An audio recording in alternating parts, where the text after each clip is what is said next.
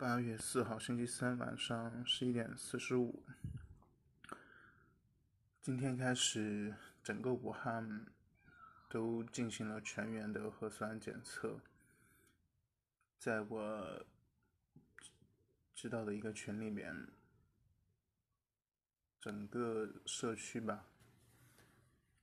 都排了很长的队伍。去做核酸检测，据说从早做到晚，还有好多人都没排到。朋友圈里头有一个在武汉的高中同学，也是晒了一张照片，说平常小区里头都没人，然后拿了两个号，其实就是做核酸检测的一个排的顺序的号码。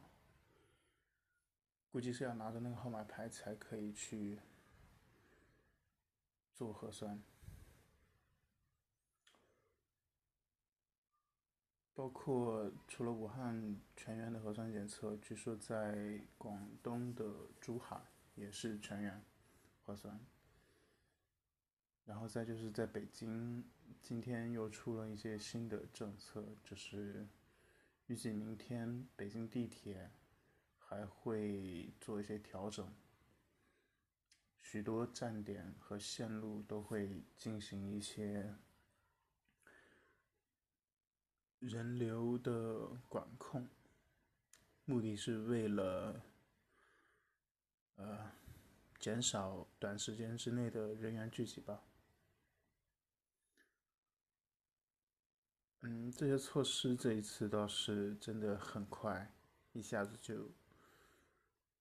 铺开，然后好像所有的人也都很接受，甚至有的人还在夸赞夸赞这些举措，说非常及时、非常高效。难道这些除了说明我们高效以外？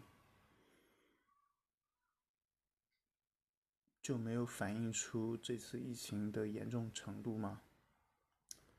包括在我家，就我家算是离武汉比较近的一个地方，老家的一个群里面也发布了一些消息，说是在高速路口也已经开始盘查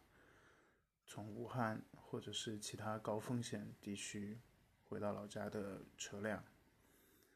好像是虽然没有完全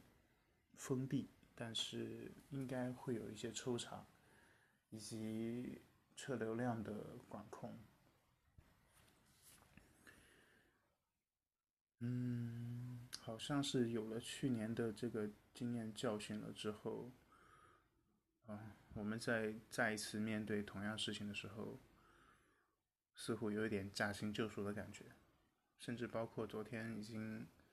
据说武汉很多小区。很多居民都开始疯狂的在超市里面扫货，那个速度也是堪比去年。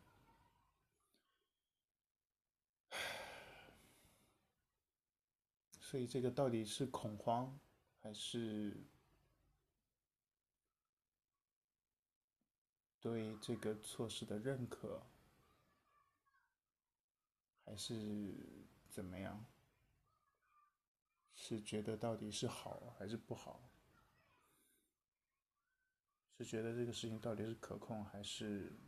其实大家还是很恐慌？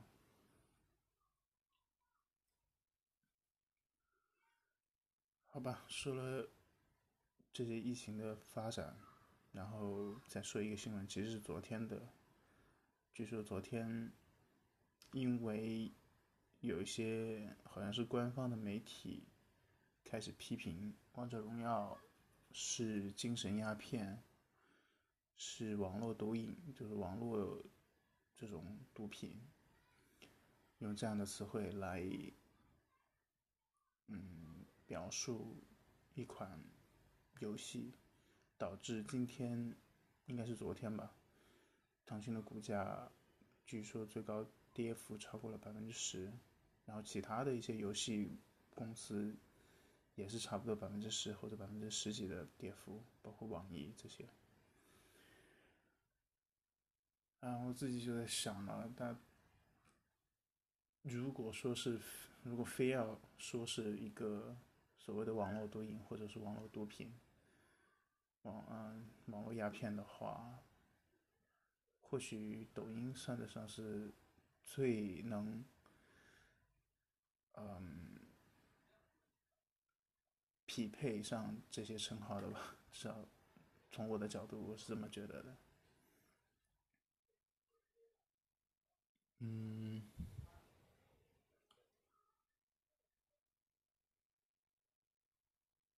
哎，行吧，